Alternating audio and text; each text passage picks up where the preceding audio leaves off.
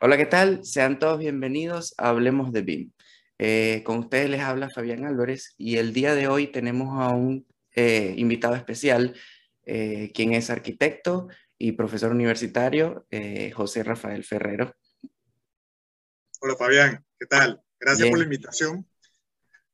devolviendo ahí ese, ese favor, ustedes ya estuvieron invitados conmigo en nuestro evento en la Universidad Metropolitana, la U Habla BIM.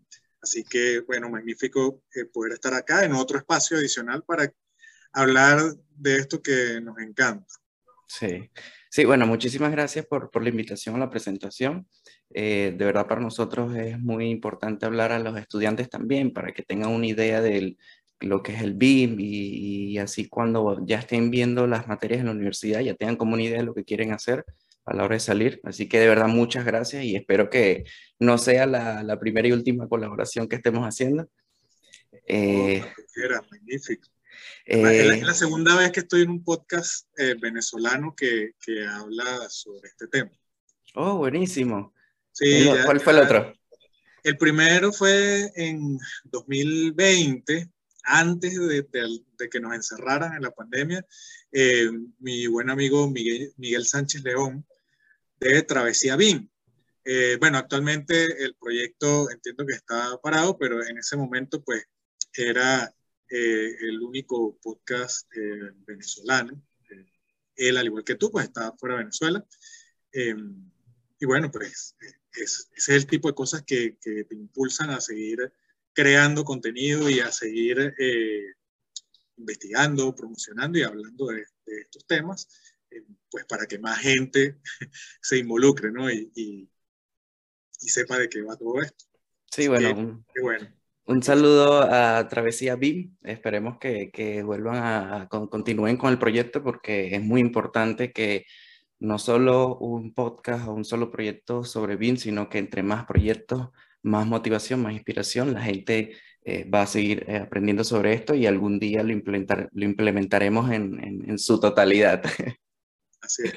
Sí, y bueno, para empezar quería preguntarle, eh, bueno, tenemos entendido que usted es arquitecto y profesor universitario en la Universidad Metropolitana, para todos los que no pudieron estar presentes en, aquella presentación.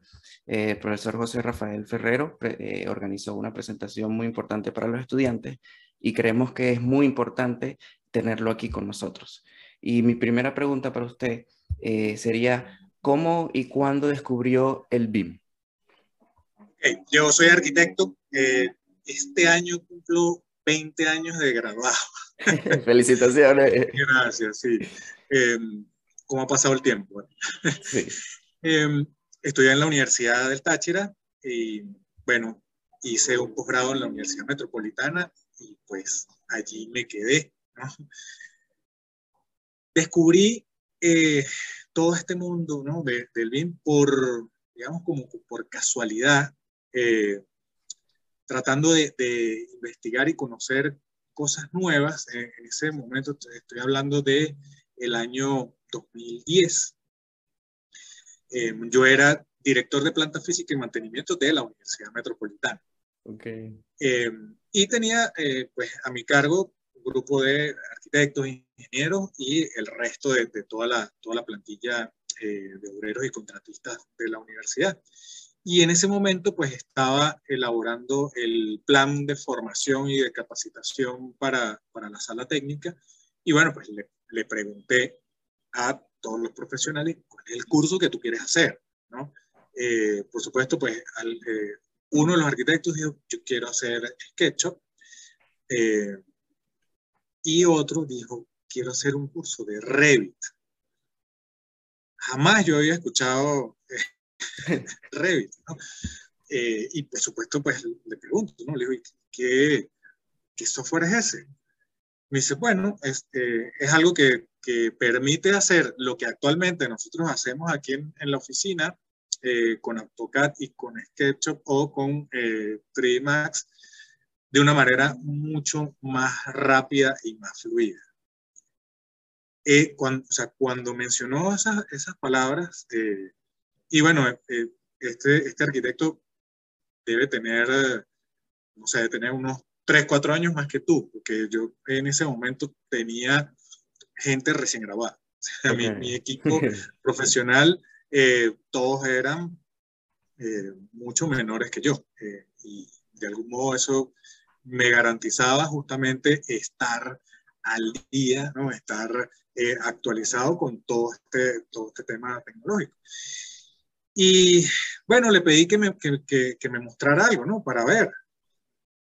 Wow. O sea, cuando vi, cuando vi eso, me acuerdo que eh, se metió en el canal de YouTube de la empresa eh, Miller Co., eh, los argentinos. Sí. El, el, ingeniero Fabián Calcaño y, Héctor Miller, el arquitecto Héctor Miller. Y en ese momento la presentación que tenían era pantalla dividida. Por un lado, el abordaje del proyecto con AutoCAD y por el otro lado, con Revit. Y un cronómetro. ¿no? y este, iba explicando, ¿no? Eh, el, eh, Héctor Miller iba explicando, bueno, cómo era el flujo de trabajo, lo que muchos ya conocemos, cómo, cómo se hacía en AutoCAD y cómo se abordaba en Revit y la cantidad de información que tú ibas gestionando y que de una vez ibas presentando, mientras que iba pasando el cronómetro, iba pasando el tiempo, eh, y en AutoCAD todavía estabas eh, dibujando, ¿no? dibujando eh, planta, entonces luego eh, tener que hacer las secciones, los alzados, etc. Bueno, eso a mí me volvió la cabeza. Ese día fue un cambio, de, un antes y un después. Y una cachetada, además de decir cómo es posible que llevas tan, tanto tiempo trabajando de una manera y eh, digamos, así, ¿no? Sin ver lo, que sucede a, tu alrededor. Eh, bueno, pero esas cosas tienen que suceder, ¿no? Sí. O sea, el, el, mismo entorno, el mismo mercado, el mismo campo de trabajo te tiene que cachetear en algún momento para, para tú tomar la decisión eh, y decir, bueno, pana, sea, hay, que, si no te metes en, el juego, vas a, vas a quedar fuera. O por otro lado, decir, bueno, si, el personal que yo tengo a cargo puede capacitarse y formarse y esto va a generar una ventaja competitiva porque eh, puedes eh, establecer unos tiempos eh, más eficientes para toda una cantidad de tareas repetitivas que todos conocemos, que, se puede, que, se, que se convierten en un dolor de cabeza. oye, ¿por qué no hacerlo? No? O sea, ¿por qué no eh, de algún modo tomar eh, la iniciativa y decir, mira, ¿sabes qué? Eh, hay que hacer un upgrade tecnológico aquí, de formación de todo tipo, para mejorar. Y bueno, pues empezamos a buscar y en ese momento, acá en Caracas no había nada, o sea, los institutos de, formación solamente daban AutoCAD, Inventor y 3D Max. Okay. No, no había en ese momento, sí, no había eh, en ese momento quien diera eh, cursos eh, de Revit. Y bueno, pues nada, todo está en YouTube. me, espera, me esperaba esa respuesta. claro. Entonces, bueno, este, este muchacho, yo le digo, oye, no consigo un curso formal para esto. y me dice, bueno, ni modo. Así como que, bueno, está bien, me, tocará eh, hacer otro curso, pero no, nos quedamos con, con la idea, eh, quizás más yo que él, y empecé a ver video tras video, tutoriales tras, tras tutoriales, y bueno, de algún modo empecé a aprender esto de forma autodidacta. Y recordé que en el año 2002, Autodesk sacó una cosa que se llamaba eh, Autodesk Architectural Desktop, Mechanical Desktop, eh, Structural Desktop. Era como su aproximación a lo que sería un software BIM, pero dentro de, digamos, del, del, esquema o, digamos, de, la interfaz de, AutoCAD. Bueno, fue un fracaso. de hecho, terminé, sí, eh, creo que no, no, no, no superó ni la siguiente versión. Y ahí mismo Autodesk compra Revit. Claro. Por esa fecha, como 2003, 2004, por ahí. Eh, pero bueno, ya eh, este, su competencia Graphisoft, eh, Archical, ya le llevaba una gran ventaja. esto es algo que a mucha gente como que le genera roncha, ¿no? Porque, sí, sí, no, este, no, no sabe el, trasfondo, ¿no? La historia de, de, de esta guerrita eh, Autodesk Graphisoft, pero la verdad es esa. O sea, el pionero en este caso fue Graphisoft. Claro. Autodesk lo que hizo fue comprarse una, una aplicación ya existente y, y, se aprovechó del monstruo. Del mercado, claro. ¿no? Y bueno, ya lo otro es historia, es lo que conocemos. Pues, o sea, es, un dominio, al menos de este lado, de, de este, en, en este hemisferio, ¿no? Sí. Y bueno, pues así fui dándome coñazos, o sea, prácticamente aprendiendo autodidacta. Eh, y, bueno, debo reconocer y confesar que, que, lo usaba muy mal. O sea, no conocía todas las, las, ventajas que, que, en ese momento ofrecía Revit. De hecho, el, el, software estaba como dividido en tres, o sea, no, no, era, no estaba todo integrado como es ahorita, sino que tú tenías solamente para arquitectura y tenía un Revit solamente para, para estructura y solo MEP. Eh, eso fue ya como en 2014, 2015 que se integra todo en, una sola interfaz, pero eh, al principio estaba dividido. Por supuesto, yo no, no usaba nada que, que, no tuviera que ver con, con arquitectura y lo usaba muy mal. Como te digo, eh, sí, sí, como, como yo lo usaba como si fuera un AutoCAD con esteroides. Ok. Hacía todo, todo el, el, modelo 3D, etcétera. Eh, y es un error que muchos arquitectos cometen y debemos reconocer eso. Eh, que el abordaje o digamos el, el, el la, la, aceptación y la adopción de, de los softwares eh, los hacemos con el switch de eh, AutoCAD más 3D Max o AutoCAD más cualquier otro motor de render. Y dejando de lado, digamos, olvidándonos que los software BIM están enfocados es hacia la parte de la construcción, o sea, hacia gestionar todo, todo el proyecto pensando en cada una de las fases eh, constructivas más allá del render bonito. ¿no? Sí. Eh, pero bueno, o sea, los errores forman parte de, tu propio aprendizaje. Cuando luego sí entendí de qué va esto, ¿no? O sea, porque pues una cosa es dominar las herramientas tecnológicas e informáticas y otra es comprender el, concepto y todos los procesos que, que tiene que, bien asociados, ¿no?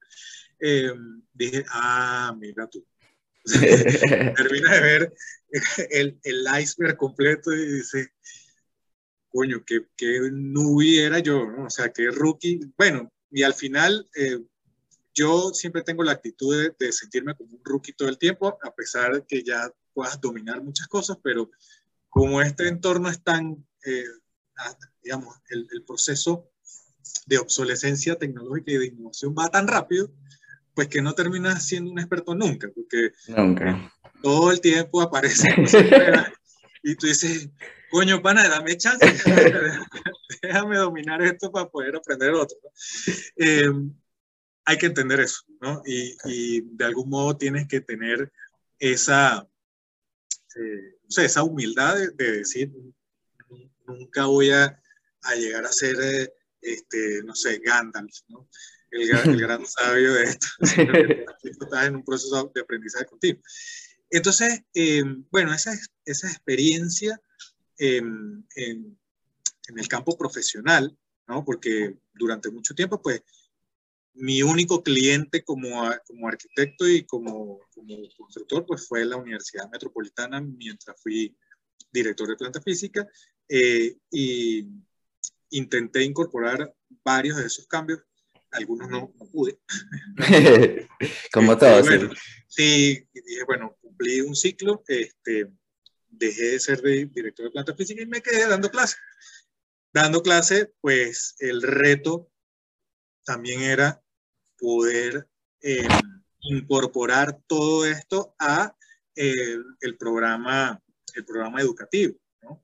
Claro. Eh, entonces, bueno, justamente a través de, de, esa, de, esa, materia que yo daba, diseño asistido por computador, eh, también dije, oye, es momento que, que podamos de algún modo cambiar un poco el programa, el contenido programático e ir incorporando todas estas cosas, porque ¿de qué vale entonces formar a toda una cantidad de, de, profesionales que cuando salgan a la calle no les van a preguntar, eh, mira, tú sabes derivar e integrar, eh, o, a los arquitectos, tú sabes dibujar a mano alzada. No, te lo pregunto a ti, cuando eh, tuviste ya esa exposición como, como profesional y fuiste eh, a buscar trabajo, te preguntaron si sabías derivar e integrar o, cuál fue el listado de eh, softwares y procesos que necesitaba esa empresa que tú supieras. La segunda completamente. Al final es un negocio.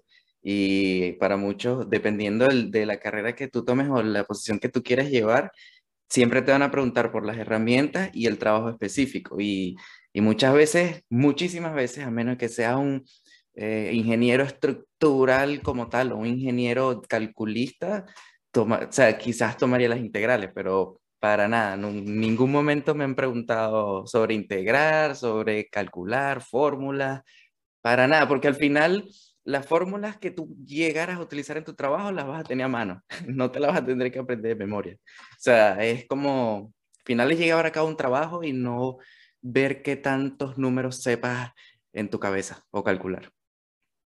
Porque para el empleador eso es tácito.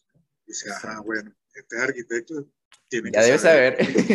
este ingeniero tiene que saber calcular, pero eh, lo que busca el empleador, sobre todo eh, con, con, digamos, con los, o sea, las posiciones junior, con los, con los jóvenes recién graduados, es de algún modo resolver parte de esa brecha tecnológica que hay en muchas empresas eh, y, sobre todo muchos procesos y tú dices, bueno, voy a buscar una persona recién graduada que en teoría debe estar más actualizado y conocer eh, más eh, de este entorno. ¿Cuántas de esas herramientas y cuánto de esos software aprendiste en la universidad?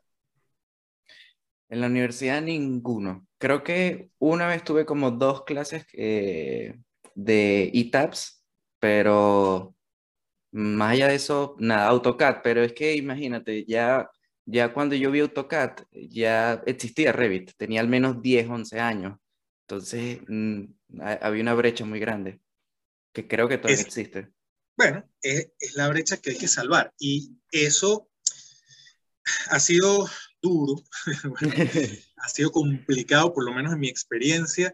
Eh, y, bueno, eh, todos estos procesos de, de, formación, de capacitación y de incorporar eh, y de, digamos, nuevos conocimientos, nuevas formas de hacer las cosas, pues puede llegar a ser frustrante, ¿no? O sea, es, lo, el, el, común conocido resistencia al cambio, eso no solamente es uno lo ve en las empresas, también lo ves en las instituciones educativas. ¿no? Eh, y bueno, pues eso ah, eh, para mí al principio fue un hueso súper duro de roer. fue complicadísimo eh, porque, bueno, termina uno al principio como un loco, ¿no? Hablando solo de esas cosas. y bueno, lo, lo conversábamos antes de, de iniciar eh, la grabación, quedas como los, estos influencers de criptomonedas o vendedores de Herbalife. Este, si tienes el meme que te pasé, lo puedes poner aquí. Sí, le voy a poner. Todos en algún momento hemos quedado así, ¿no? Este, eh, hablando solo bim, bim, bim, bim, bim, bim, y, y, resulta que, bueno, el resto de, gente eh, puede conocer poco o nada del asunto y eh, pues automáticamente se genera esa, esa barrera. Esa barrera eh, se puede sortear de muchas maneras. Eh, yo lo que hice en la universidad fue, primero, pues intentar ir por los canales formales, ¿no? Decir, ok, resulta que como la mayoría de las universidades venezolanas, muchos de nuestros programas académicos, pues, eh, se están quedando obsoletos, sobre todo los que dependen de la tecnología. Correcto. Ir a la par de la tecnología, eso es utópico, ¿no? O sea, no, no, es posible porque ni siquiera empresas con un gran capital pueden hacerlo, mucho menos las universidades, que además tienen una estructura burocrática, eh, bueno, que va como Java de hot. Sí. Lento, sí, gordo y súper lento. Bueno, así van los, los, procesos burocráticos en, en, las universidades, pero bueno, hay que buscar la manera por donde, por donde meter. Ojo, Java de Hot, este, referencia bastante boomer o para, la gente que le gusta Star Wars. Pero este personaje es súper gordo. Hay que poner la imagen aquí. Y exacto, sí. Y bueno, los que hayan visto Mandalorian o... Este, Probablemente. Yo em, eh, empecé a verlo y quiero después terminar viendo Boba Fett. Pero vamos a ver. Ahí, ahí aparecen estos panas súper gordos y tal. Bueno, así son las estructuras burocráticas de las universidades. Lentas. Entonces, eh, bueno, hay que buscar por dónde meterse. ¿no? La forma más rápida que yo conseguí, eh, cada profesor es autónomo de su materia y mientras tú no te salgas de, los contenidos eh, que debes cumplir en cada una de tus materias, tú puedes ir incorporando eh, nuevos, nuevos contenidos que están asociados a lo que tú estás eh, enseñando. Entonces, pues bueno, sí, me convertí en el pionero, en el primero que en diseño de sitio por computador daba AutoCAD y Revit. Wow. Las dos cosas. Bien. Sí, eh, entonces eh, abordas, bueno, conocimientos muy básicos como entender eh, cómo funciona el sistema diédrico este, y cómo es que debes cumplir con esa normativa para poder representar plantas, cortes, alzados, etcétera, de una manera que todo el mundo entienda. además que, disculpa la bulla, estoy ahorita escondido aquí en el balcón de mi casa para que hagan, no hagan tanta bulla eh, mis chamos, pero bueno, los carros en la calle no los puedo controlar. Eh, bueno, te decía que em, pasa acá en Venezuela que desafortunadamente eh, en la educación básica han, muchos colegios han eliminado dibujo técnico que se veía en cuarto año. Entonces yo me he conseguido con estudiantes de ingeniería que no han visto dibujo técnico. Entonces, ok, este, eh, te toca un, un, nivel más complicado en este videojuego, ¿no? Porque entonces dices, no conoces AutoCAD, mucho menos Revit, pero entonces tampoco viste dibujo técnico de cuarto año. ¿Qué demonios haces estudiando ingeniería? Tienes que nivelar eso súper rápido, eh, pero bueno, al final se logra. También lo he logrado eh, gracias a que he ido incorporando eh, muchos de estos contenidos en mis redes sociales. Y eh, pues esto es algo que la pandemia a todos los profesores nos obligó. O sea, aquí la pandemia y la, y la cuarentena no nos preguntó, mira, tú quieres dar, dar clase desde tu casa, tú quieres dar clase en en, plataformas como Google Classroom, YouTube, etcétera. No, simplemente te viste obligado a hacerlo. Y ese es un, territorio donde muchos profesores, pues, se sentían súper fuera de, de, de, su zona de confort. Eh, pero, pues bueno, también te pregunto tú como persona joven de esta nueva generación, ¿dónde consumes tú todo tu contenido? De todo tipo, o sea, de ocio y también eh, profesional ¿Dónde lo buscas? YouTube. 100% en YouTube. O Internet. Internet en general. En general. YouTube, Twitch. Eh, o sea, ya hay gente que en TikTok monta unos tutoriales. Sí. Que, yo me quedo loco. Digo, ok. Denme chance. ¿Cómo hago eso? No, he, terminado de, dominar para montar los tutoriales en YouTube y ya, y ya veo tipos que, que, que en TikTok hacen unas vainas increíble. ¿no? Eh, entonces, eh, bueno, es este tema justamente de la presión, eh, de, no quedar, o sea, no quedar fuera del juego y los profesores, pues, universitarios, sobre todo ahí, íbamos perdiendo por goleada contra todos los creadores de contenido en distintas plataformas. Instagram, Twitch, YouTube, eh, TikTok. Y bueno, pues a todos los estudiantes estando encerrados en sus casas, ¿cómo los obligabas a que te pararan bolas a ti?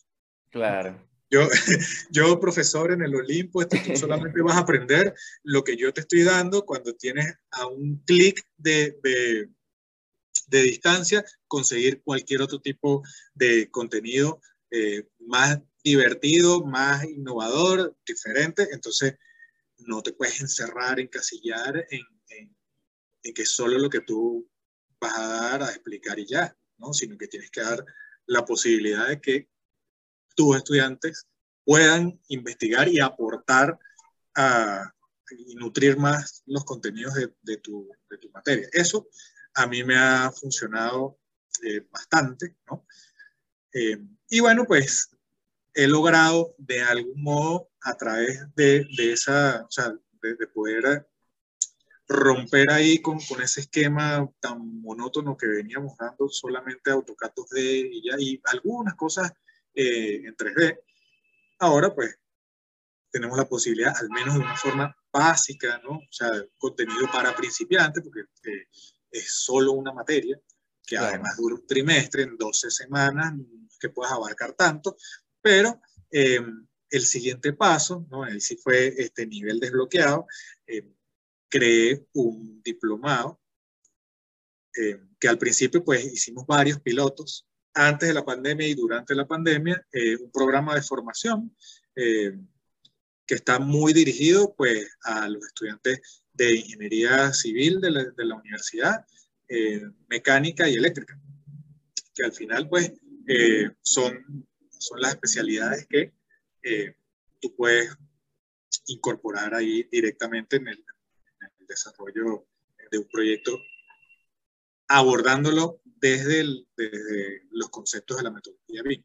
Eh, sin embargo, pues todavía no, no he logrado eh, consolidarlo mucho más, que sea, que sea una oferta que todo el tiempo los estudiantes la puedan tomar.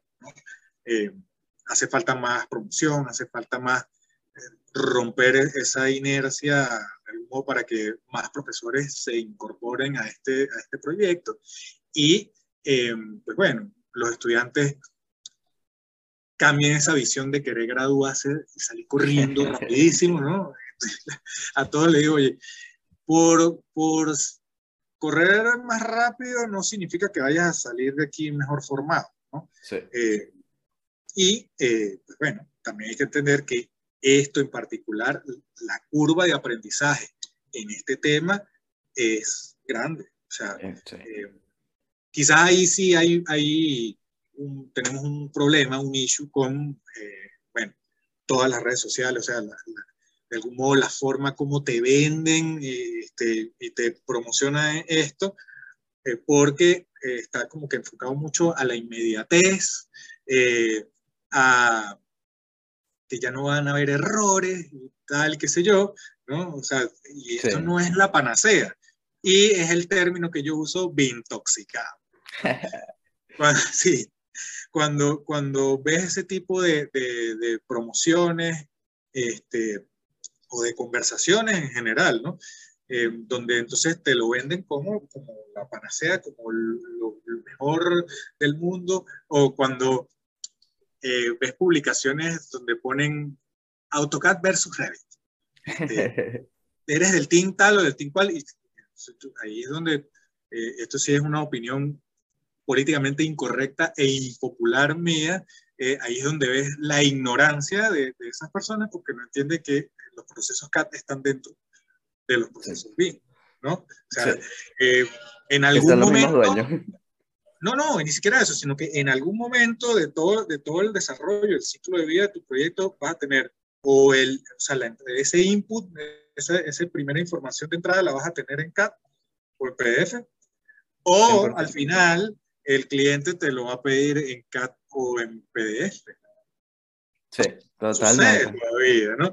Entonces, este, eh, entrar en esas discusiones de tal versus cual, a mí me parece tonto, o sea, me parece una discusión tonta. Eh, al principio, eh, cuando vi ese video de, de, Miller, eh, por supuesto que dije también, wow, o sea, ya no voy a hacer Team AutoCAD nunca. Pero forma parte de esa propia ignorancia al principio de, no conocer, o sea, en general, cómo funciona todo esto y bueno, entender que, que es como que son distintas herramientas que van engranadas todas en, tus procesos y que difícilmente las vayas a dejar de usar, solo que, bueno, hay ahora pues un mayor porcentaje de, de, uso de, de, algunas que de otras. Pero no, yo no pienso que, que, vaya a descartarse por completo y, y, oye, además AutoCAD este año cumple 40 años en el mercado. es, digamos, el, el, el, software que le ha dado de comer a Autodesk durante casi todo, toda su, su historia, ¿no? ¿no? ¿no? creo que lo vayan a, eh, a desechar así, ¿no? Sí, al final los procesos están unidos y al final eso de este versus este crea una división que al final no es necesaria porque la idea es interoperar entre todas las herramientas y disciplinas. Entonces, Exactamente. No puedes poner a alguien, por ejemplo, que se ve mucho, un arquitecto que utiliza Revit en contra de un ingeniero civil que utiliza AutoCAD, sino más bien integrar ambos y, y, en, cierto momento, pues esa, ese proceso o esas herramientas evolucionaran a algo más.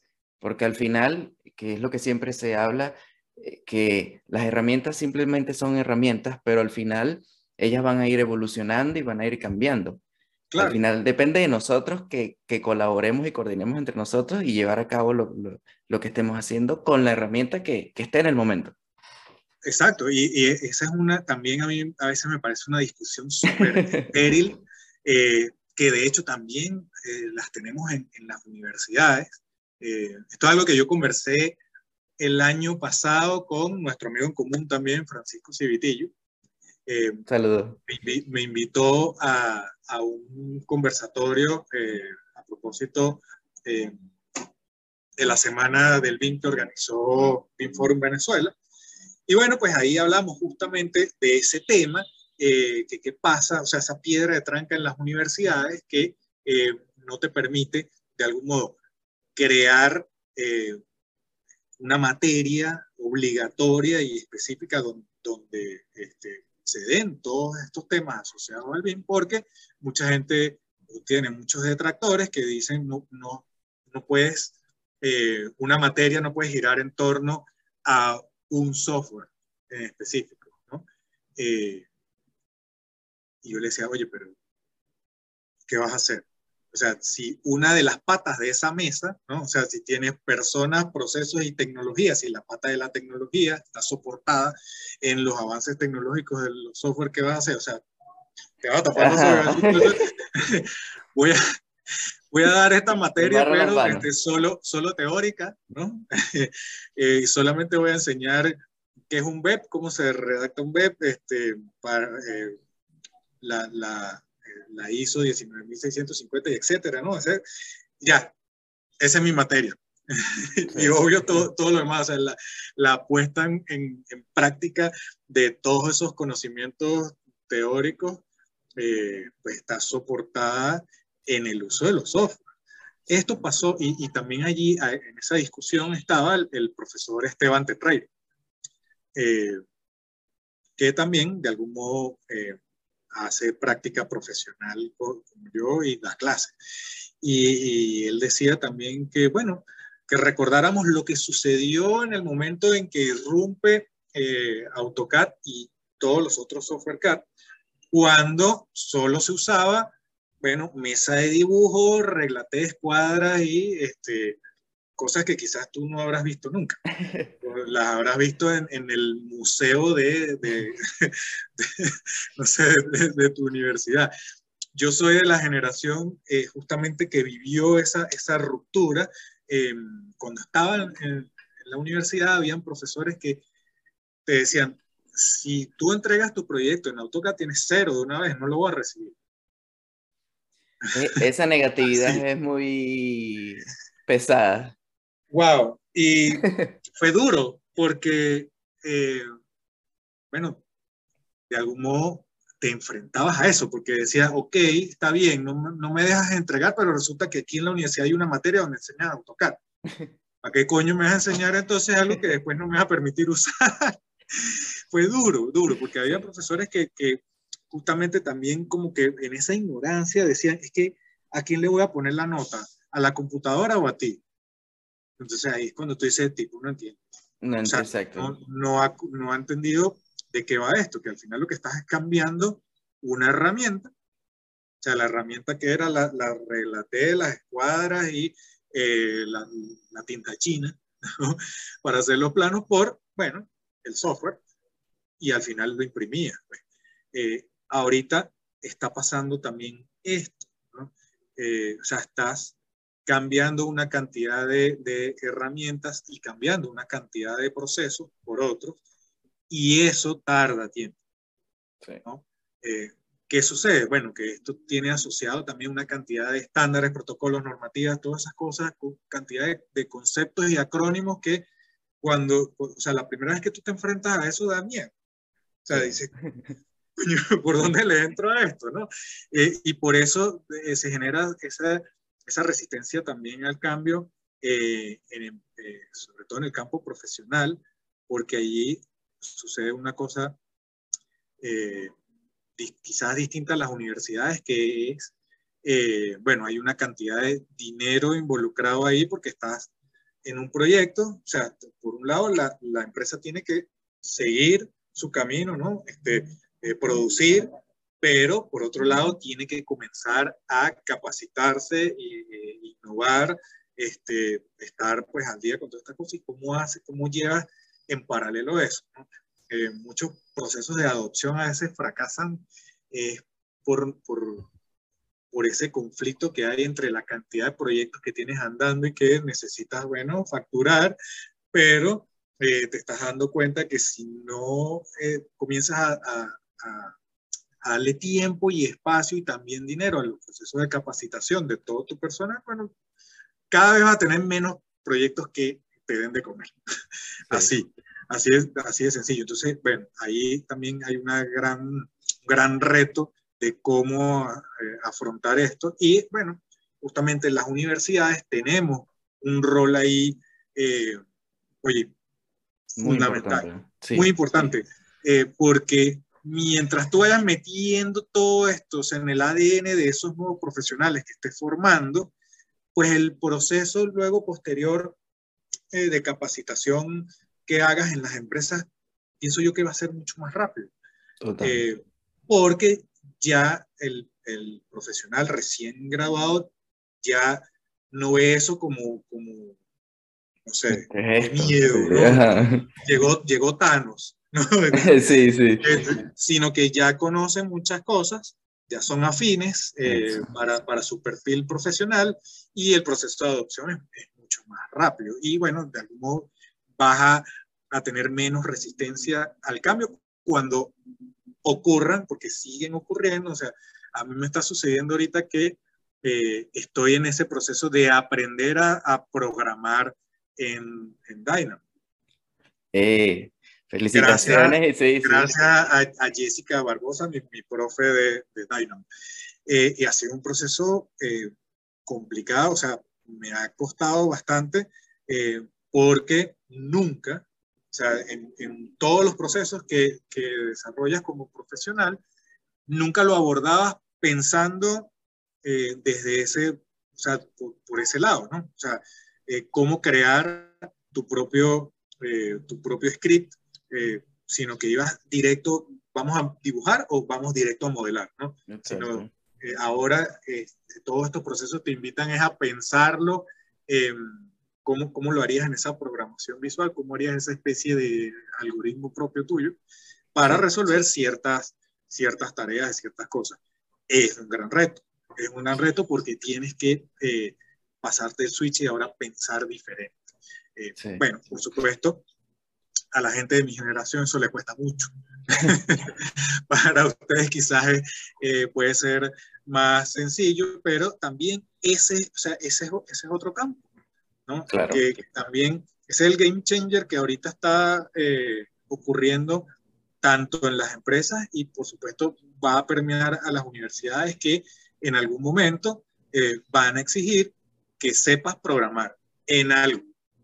Sí. Pero que, o sea, Dynamo o Python, lo que sea, dependiendo de, cuál es el, el, objetivo de la, de la, compañía, del empleador, pero si esos nuevos cargos que están, eh, digamos, estos nuevos profesionales que están buscando no saben eso, pues van a ser menos competitivos. Sí. Entonces, volvemos a lo de atrás. O sea, cuando te dice, coño, dame chance. no he terminado de, aprender completo una cosa cuando ya está surgiendo, ya me está presionando otra. Eh, pero bueno, hay que entender así es el juego en este momento. Eh, y así no la industria. Exacto. Y en la universidad no te puedes quedar con estructuras súper arcaicas, porque entonces vas a estar enseñando cosas que no, que, que no le van a servir a ese nuevo profesional. Y eso, oye, es un fracaso. O sea, tú como profesor eh, eh, fracasas si no enseñas cosas que de verdad ese profesional va, va, a poner en práctica de una vez o de algún modo lo va, lo va a hacer competitivo en, eh, en, ese mundo, en la calle, pues en ese mundo profesional al cual va, va, va a salir. En esa piscina de tiburones. es así, es así, tal cual. Totalmente. Y hablando del tema de, la educación, ¿qué opina usted sobre la educación a través de memes? Que es algo que siento que parte fue como nos conocimos. Lo uso todo el tiempo. Eh, también eh, llegué allí por casualidad, o sea, experimentando, así igual como eh, conocí Revit, este, me di cuenta que mis presentaciones en clase eran una ladilla hasta yo mismo me daba cuenta que, que, no estaba captando la atención de, de, los estudiantes y bueno, pues pasaba ese tipo de cosas, que yo empezaba a hablar de un súper eh, friki, emocionado ahí con todos estos temas, ¿no? Bien, la transformación digital, y había gente quedándose dormida en clase. Entonces, eh, empecé a darme cuenta que los estudiantes interactuaban muchísimo más con las cuentas de memes de la universidad que con, las cuentas, o sea, digamos, con los canales regulares eh, de comunicación de, la universidad, ¿no? O sea, el, canal oficial de la universidad, eh, comunicarnos a través del correo de la universidad o a través de Classroom, etcétera.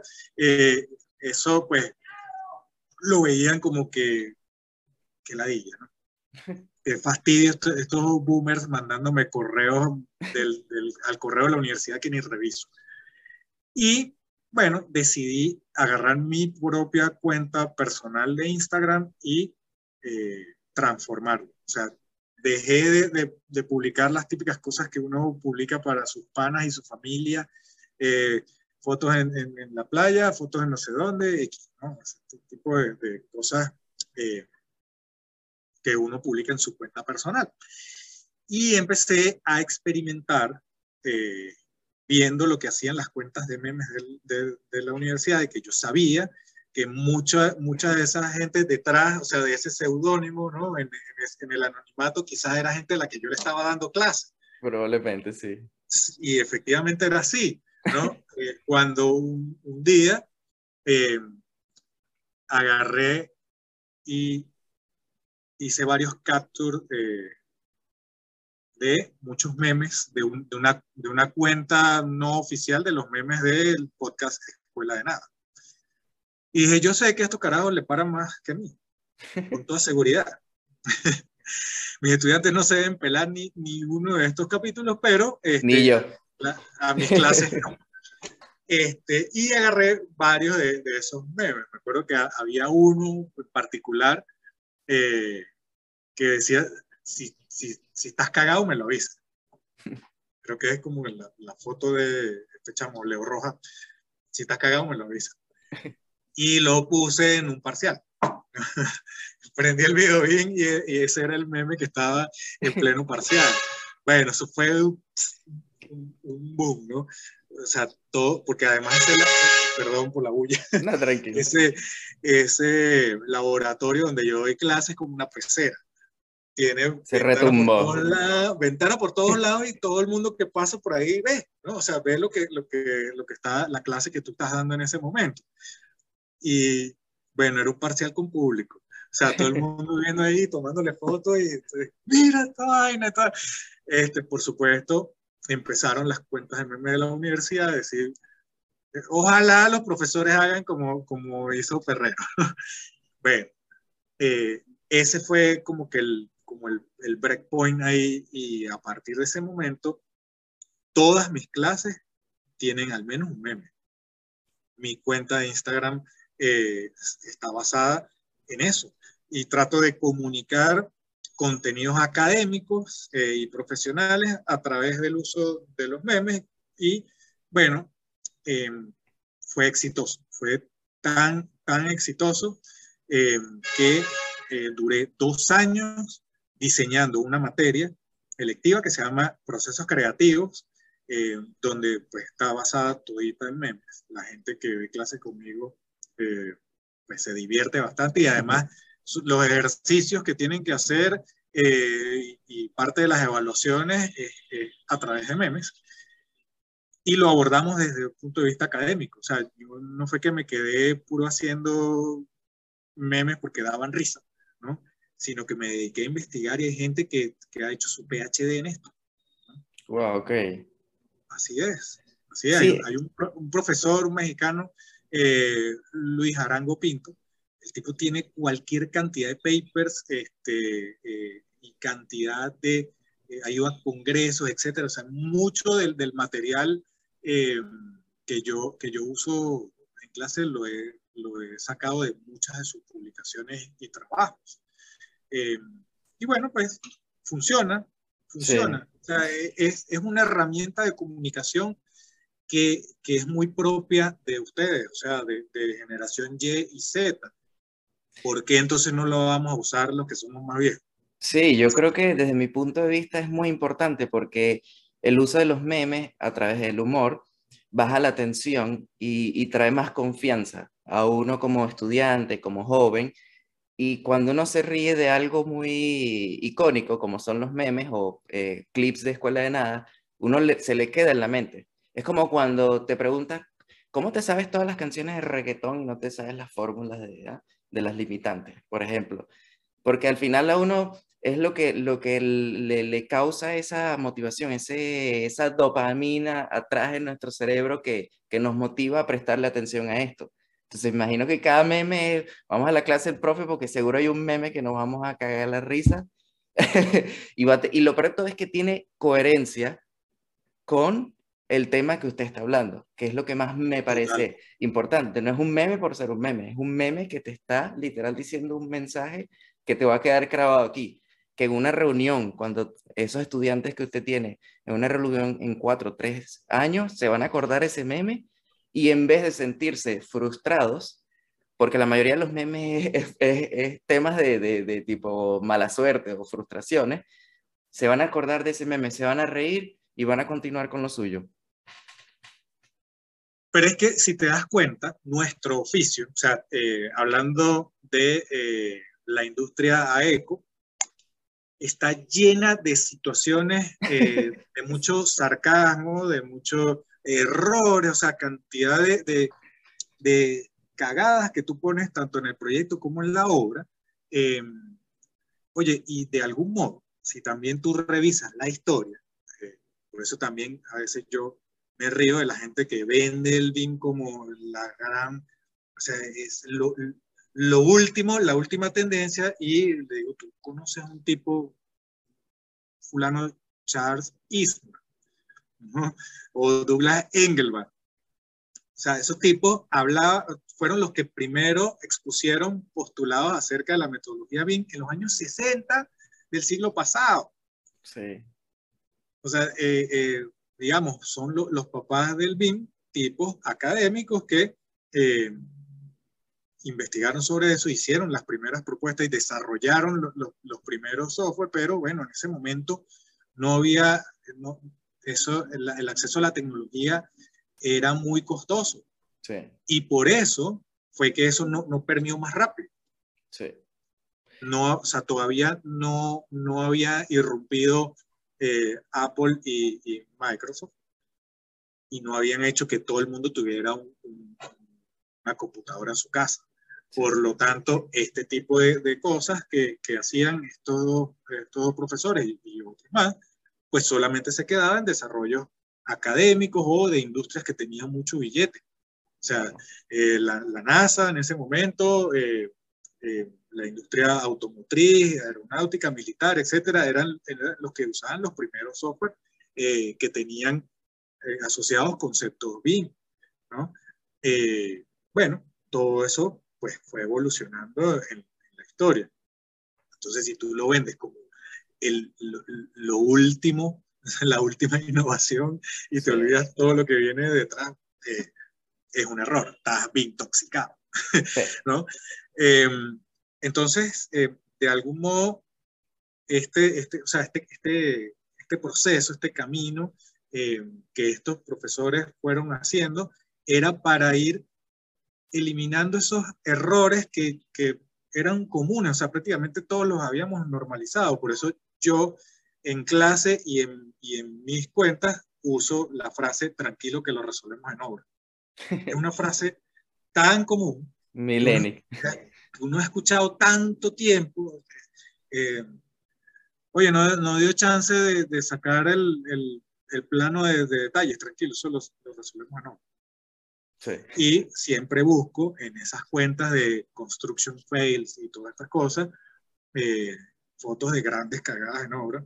Y le digo, mira, está, lo resolvimos en obra, mira cómo lo resolvieron. Para que siga resolviendo en obra. Exacto, tal cual. Eh, esos son, eh, digamos, esos son los memes que yo uso en clase para demostrar la importancia de entender todo esto que estamos de algún modo, o sea, tanto ustedes en su podcast como como yo desde la universidad y muchísima otra gente más, o sea, todo, todo aquel que eh, genere contenido de, este tipo, de algún modo está buscando promocionar, eh, buscando ese, ese proceso de, de, adopción que pueda permear mucho más rápido em, para que, eh, pues bueno, tengamos una, una, una industria que sea mucho más sólida. O sea, nuestra industria de la, construcción todavía usa procesos que son del siglo XIX.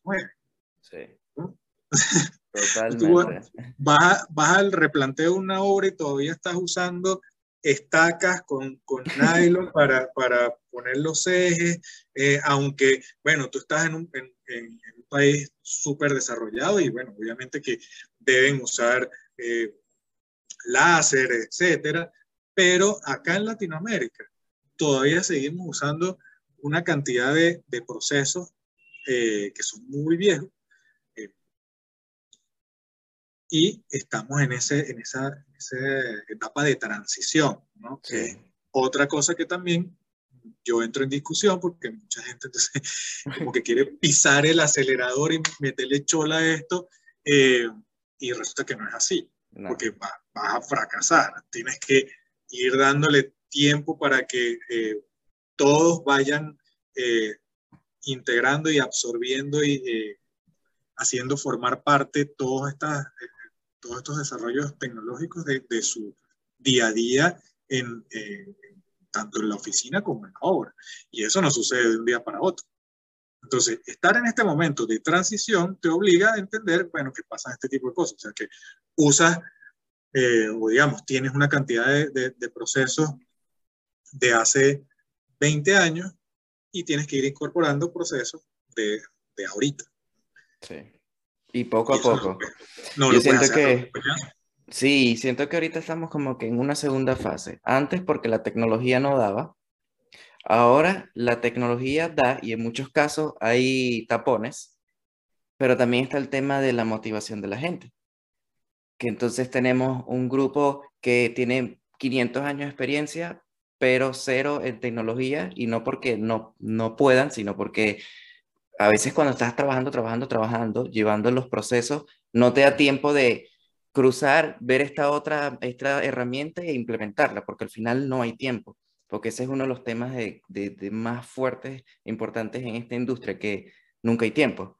Pero eh, siento que, como usted lo dice, poco a poco y a través del tiempo la gente pues iremos implementando poco a poco y que los que están estudiando ahorita ya tengan una idea para que luego en, no sé, 5 o 10 años, las personas como nosotros que tenemos tiempo con esto, tengamos gente que de verdad quiere utilizarlo, porque es lo que pasa mucho. Salen de la universidad porque se quieren graduar rápido y chocan con el BIM y entonces cuánto tiempo les toma para ir aprendiéndolo e ir implementándolo en su, en su, en su trabajo. ¿Cuánto tiempo te ha tomado a ti? Bueno, a mí me tomó, eh, yo recuerdo que cuando yo salí de la universidad, no sabía qué quería, o sea, no sabía qué hacer en mi, en mi industria, en mi área. Era como que yo quiero calcular, no, yo quiero, eh, no sé, estructuras o civil, embalse.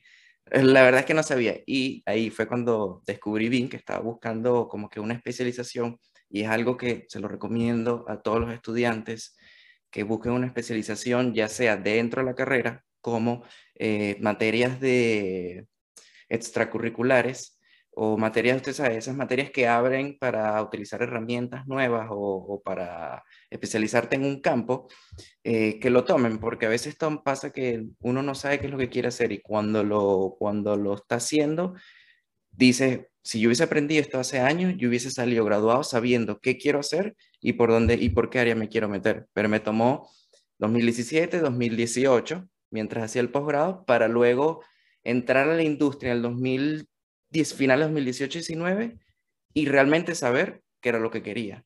Pero me tomó, imagínense, de 2011 hasta el 2017-18 entender que, que, por qué área, o sea, cómo incluso utilizar el BIM.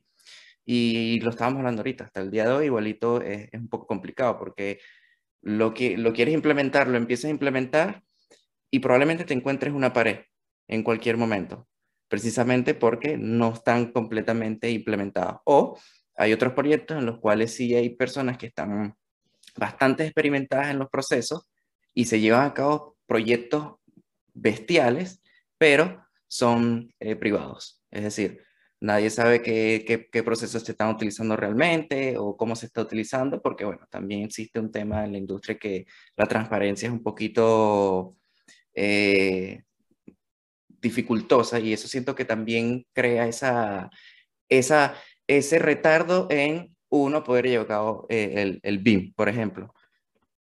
Sí, bueno, pero fíjate, eh, es importantísimo lo, lo, que estás diciendo. Eh, y por eso, por eso mi intención y, y mi ladilla en la de hablar de, de, estos temas, porque justamente no es que todos los ingenieros van a, van a salir a ejercer en, en este campo, ¿no?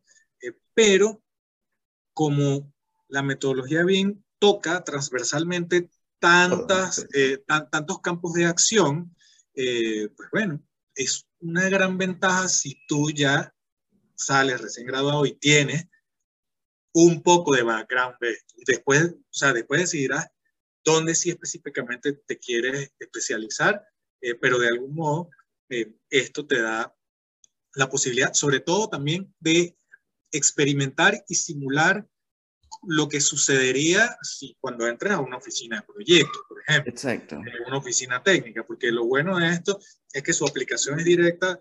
Eh, en nuestro caso, o sea, en nuestro programa de formación, eh, yo lo que hice fue eh, diseñar y modelar un edificio ficticio. O sea, agarré un terreno de aquí de Caracas y diseñé un edificio me busqué a, un amigo ingeniero y le dije, bueno, que no es que lo vas a calcular completo, pero dime si eh, haz un predimensionamiento acá de todos los, todos los componentes estructurales del, del proyecto, dime si está correcto o no.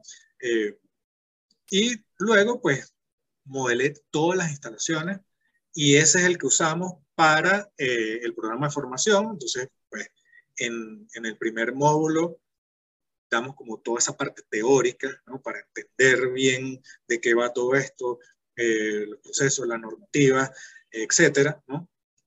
Eh, todo el tema de, de, aprender a estandarizar, eh, crear plantillas, etcétera, que yo entiendo muchas empresas que se quieran guardar eso porque sienten que de algún modo eso es parte de su know-how eh, que los pueda hacer más competitivos o no. ¿no? Pasa mucho. Pasa mucho. O sea, yo con muchos clientes eh, al final me dicen, me vas a mandar, o sea, eh, exporta todos los planos, todas las vistas en AutoCAD, que yo tengo mis propios, mis propios formatos, mis propias plantillas, mis propias cosas, y yo monto mi cosa. ok, está bien. ¿no? Ese es otro tema. Forma parte de este proceso de transición que todavía no, no nos logra no, no, nos da chance de hilar todos los procesos para tener un, como que un BIM completo de, del inicio al final. Pero bueno, eh, forma parte de este proceso. Entonces, em, de algún modo, si tú en la universidad tienes la posibilidad de tener esa primera exposición, eh, con toda seguridad te va a dar una ventaja para cuando salgas a la calle, eh, digas, ah, bueno, mira, si es más o menos así, porque en este programa de formación lo que hacemos eso es el primer módulo más teórico, luego, bueno, el modelado básico para modelar esa edificación, después eh, la estructura y después instalaciones y después hacemos una integración y que vean, bueno, cómo gestionar y coordinar a través de Navis.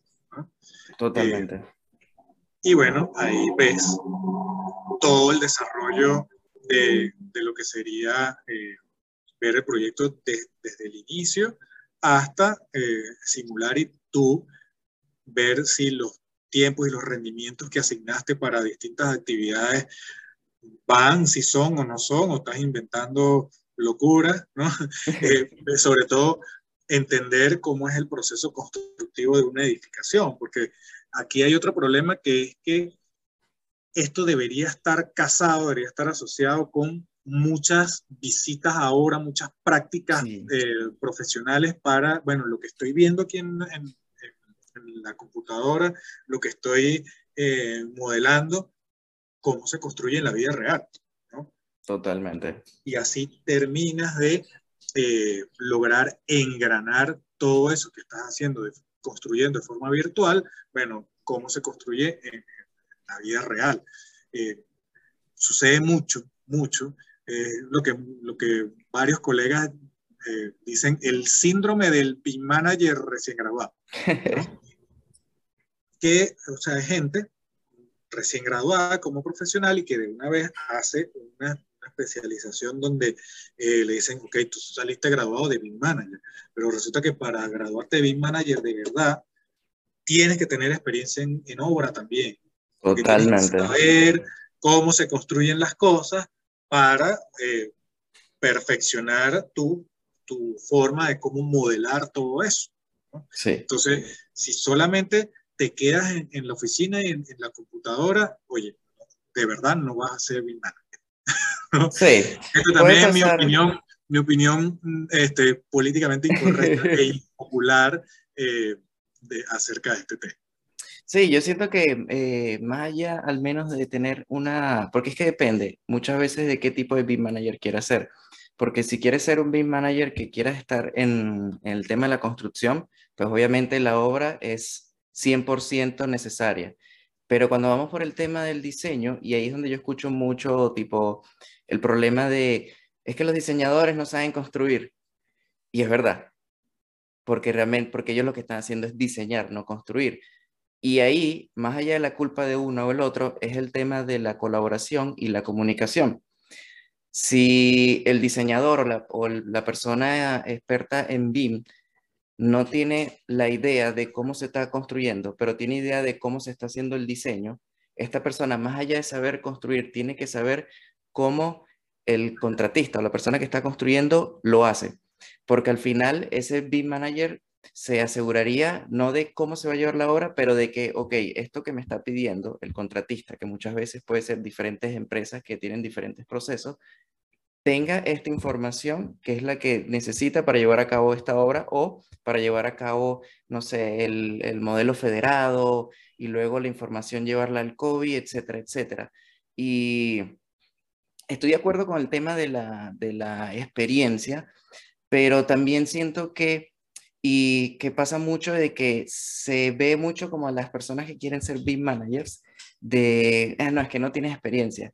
Y ahí es donde yo pienso que es verdad, pero también si tuviésemos esa experiencia desde la universidad, más allá, obviamente tienes, necesitas al menos 3, 5 años para poder ser un BIM manager, pero tener esa, ese, ¿cómo se dice? Eh, ese camino hacia allá lo puedes ir creando desde la universidad. Entonces, más allá de, de salir de tu especialización al trabajo y chocar con, ese, con esa barrera de que no puedo ser BIM manager todavía porque necesito saber sobre estos procesos, los estudiantes lo entenderían a la hora de salir de la universidad sabiendo la base de BIM, porque el tema de las especializaciones sobre BIM Management es lo que usted estaba diciendo, que te venden el tema de que puedes hacer el diseño, la construcción, la operación, el mantenimiento, todo, y es verdad, lo puedes hacer, pero no lo vas a hacer tú en una sola empresa, sino que son un aglomerado de empresas, de, de BIM managers, de information manager, que ese es otro tema que algún día lo hablaremos, que al final el BIM manager, o no, el BIM manager sí, pero el BIM coordinator, al final esos, esas posiciones BIM como tal dejarán de existir porque son cosas que están implícitamente dentro del cargo del arquitecto que diseña, del constructor que está construyendo. Y es un tema muy, muy, o sea, eh, es, entiende, eh, ¡Polémica! Se prendió ese peo. Mira, sí, este, estoy de acuerdo con muchas cosas de las que está diciendo. Eh, yo lo que pienso es que deberíamos quitarnos, o sea, borrar de nuestra cabeza el tema de que PIN Manager es un título. Exactamente. Eh, oye, no, porque también sucede, al, contrario, también sucede.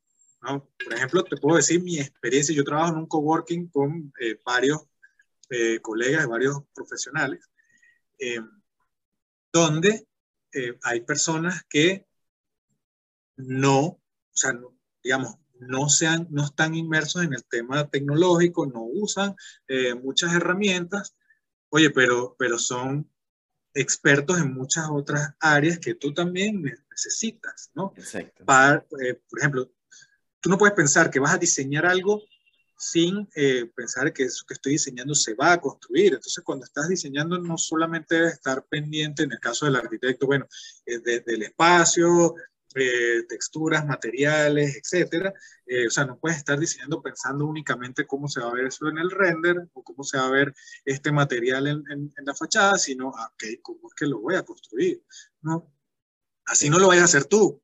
Exacto. Pero se supone que lo va a hacer otra persona y tú tienes que darle toda la información para que lo pueda hacer correctamente como tú estás aspirando que eso eh, quede, ¿no? Entonces, eh, pasa que, bueno, hay mucha gente que tiene súper experiencia en, muchos campos, muchas cosas, pero eh, al no estar de algún modo afín con el uso de la tecnología, genera esa, esa barrera.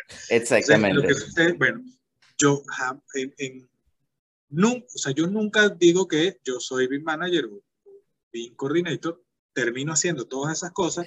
Yo siempre digo que soy el modelador y a mí me encanta me encanta ser, ser modelador. Aquí con el tema del rol del modelador, sucede lo mismo que sucedía en, en mi época, o sea, hace 20 años, cuando eh, decías que eras el dibujante, ¿no?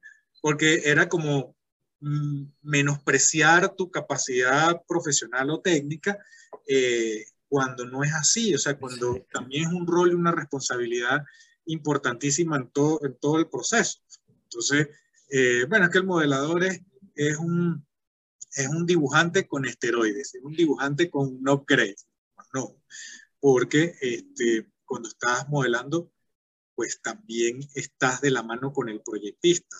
En el, en el, coworking donde yo trabajo, se llama IDEARC, eh, somos varios arquitectos e ingenieros que trabajamos allí, pues yo no diseño, porque no me gusta diseñar. O sea, a, pesar de que hago me toca al final diseñar muchas cosas y bueno, como arquitecto pues eh, ese es parte, o sea, lo tienes en tu ADN, pero yo me encargo de todos los, todos los procesos justamente de eh, modelar y documentar todo lo que vamos a entregar para que eso se, se construya.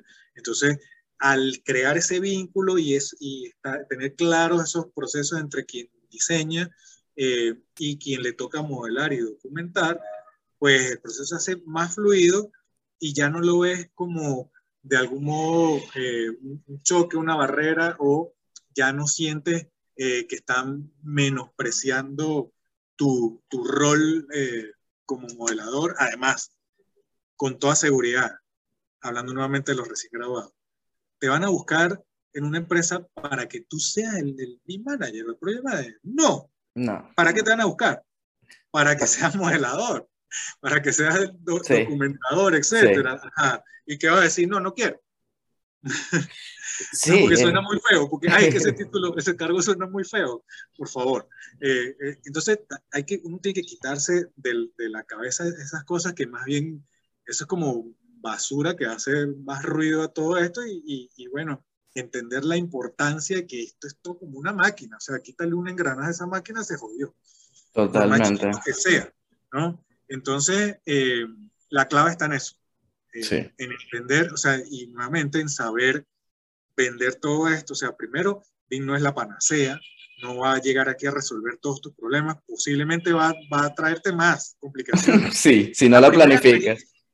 La primera experiencia que yo tuve trabajando en, un proyecto donde, donde está BIM presente, eh, de hecho, me, me, contrataron a mí como coordinador de documentación y eh, el, el, modelador era quien después terminó siendo mi profesor de Revit eh, MEP. Y ese proyecto era tan loco que era la construcción de un estadio que todavía se está construyendo aquí en Caracas. Esta empresa licitó y ganó la licitación y el proyecto venía todo, por supuesto, completico, perfecto, de eso que, que tú dices, wow, eh, en Revit.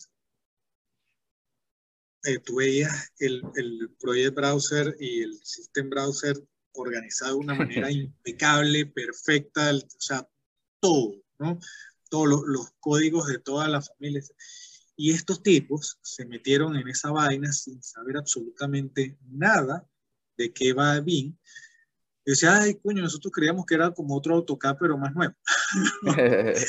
y nos contrataron para hacer como un BIM a la inversa, o sea, sacar toda la información eh, que, de calidad que estaba allí en ese, ese modelo federado y todos los otros modelos, para transformarle todo eso en puros archivos AutoCAD para ellos poder entender el proyecto que iban a construir.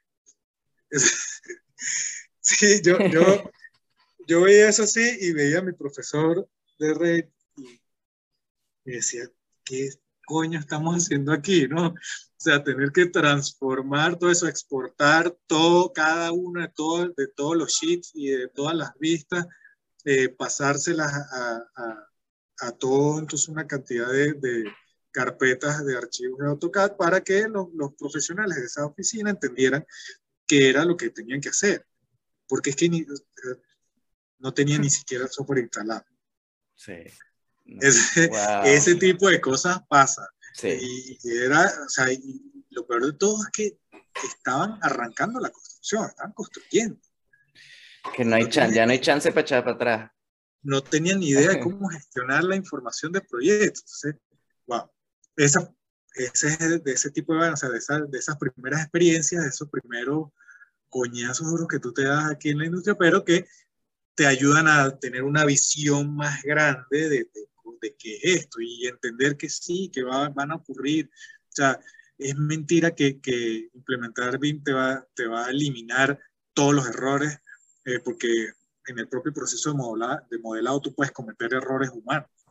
Este, o sea, no estamos exentos de eso. Entonces, tú no puedes vender todo esto como, como que si llegó el, el salvador de esto, o como si estuvieras vendiendo Herbalife para que rebaje en, en dos meses lo que has guardado toda tu vida. eh, como la gente de los criptos, ¿no? Que hace millonario en un mes. Sí. Es mentira. O sea, eh, uno tiene que, por, o sea, hay que ser muy profesional en este aspecto y, y, y, entender primero que es un proceso largo, además que no para nunca. No. Cuando logras entender eso y, y de algún modo le agarras el gusto a ir aprendiendo cosas nuevas, eh, e ir incorporando eh, todo este tipo de, de, nuevas aplicaciones. O sea, el tema, por ejemplo, para mí es fundamental en mi, en mi trabajo profesional el uso de la realidad aumentada y del, y del modelo tridimensional para que el cliente entienda y diga, ah, sí, bueno, no se parece mucho a lo que tenía en mente, pero ah, mira, esto, esto es más o menos lo que yo estaba buscando. Eh, sí, en, en, mi experiencia esto también ha sido un cambio importantísimo, porque antes uno veía el 3D como ese plus, ¿no? O sea, como ese, como que solo lo asociabas al render al final del, del proceso como para vender el, el, proyecto y ya. Claro. Y resulta que eso es algo que yo uso de primero. O sea, tienes sí. una primera conversación con, con, los clientes y puedes hacer un, algunos esquemas a mano alzada y tal, y sobre todo escuchar y entender qué es lo que quiere y además los clientes ahorita van a llegar siempre con cantidad de, de, fotos de Pinterest, de cosas que han visto, yo quiero eso. Ah, bueno. Entonces, eh, ya no es algo ajeno también para los clientes el tema de, de entender el, el, 3D, ¿no? Entonces lo uso como una herramienta fundamental en las primeras, o sea, en, en los, las primeras etapas del proyecto y de una vez que puedan ver eso en realidad aumentada en su teléfono, en su tablet, eso es eh, también un game changer. O sea, sí. el, el, la manera como logras despejar muchas dudas y quizás que aparezcan muchas otras, eh, pero eh, te permite avanzar de, una manera mucho más sólida en el, en el proceso eh, de diseño que luego entonces también te va a permitir eh, ir mucho más rápido en los procesos de documentación y de eh, comunicarte con el resto de los profesionales del, del proyecto. Entonces, eh, definitivamente es algo que, que, los nuevos profesionales tienen que asumir, o sea, entender que no hay, o sea, no hay, como tú dices, no hay vuelta atrás. ya, ni vuelta atrás. No, tiene, ya, ya forma parte, o sea, ya esto va a ser eh, ese requisito indispensable como profesional, eh, pero bueno, pues hay que saber cómo abordarlo para que no llegues a tu primer trabajo intoxicado. totalmente, totalmente. Eh, creo que fue una excelente conversación, José Rafael. Eh, sí, para gracias, culminar, para culminar, y muchísimas gracias por venir a, a, al podcast. Creo que de lo que más me he reído eh, porque bueno, eh, bueno, aquí venimos a, a decir verdades. Eh, claro. Para culminar, ¿qué consejos tú le darías a tus estudiantes con respecto a BIM o con respecto a su carrera, a proyectarse? Porque siento que la manera en cómo tú proyectaste tu carrera siempre fue en búsqueda de avanzar, de subir un nivel más, de, de aprender un nuevo, una nueva herramienta y cómo llevar esa herramienta a su máxima expresión. ¿Qué consejo tú le darías a los estudiantes? Bueno, el primero, que eh, no, o sea, es la carrera y no a la carrera. Entonces, el hecho de salir más rápido no necesariamente te va a hacer más competitivo, porque quizás en ese, en ese apuro, en ese atoro de querer este, más rápido, entonces todo, todos los veranos inscribo todas las materias que pueda, supuestamente para eh, adelantar y salir mucho más rápido, eh, te vas a conseguir, cuando salgas a la calle, que la universidad no te lo da todo. O sea, la, la, la, universidad es mentira que te va a formar en todos los campos. O sea, te va a mostrar, sí, efectivamente, todos los campos que hay.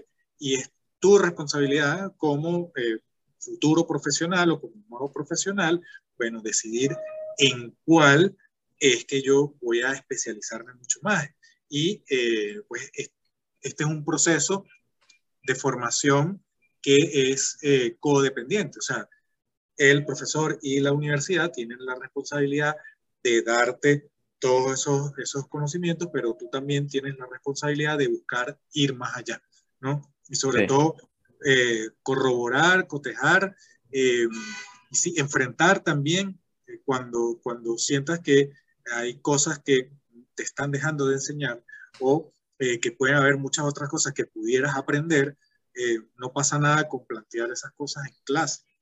Al final, lo, lo, que puede ocurrir es que el profesor te diga, bueno, no lo sé, no te lo estoy enseñando porque no lo sé. Eh, bueno, y quedará de parte del profesor si se pone a investigarlo o no, ¿no?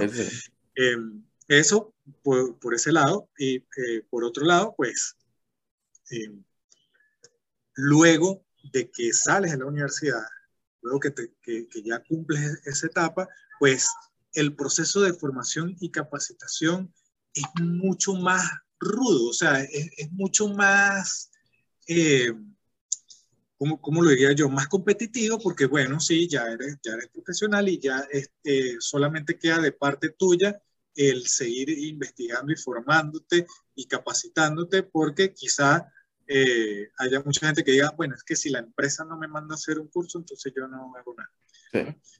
Eh, cuando debería ser al, al, contrario, bueno, si la empresa no me mandó, yo voy a buscar la manera de cómo hacerlo yo, ¿no? Eh, o si te dedicas a, a, hacer tu freelance o tu eh, profesional de libre ejercicio de la profesión, mucho más.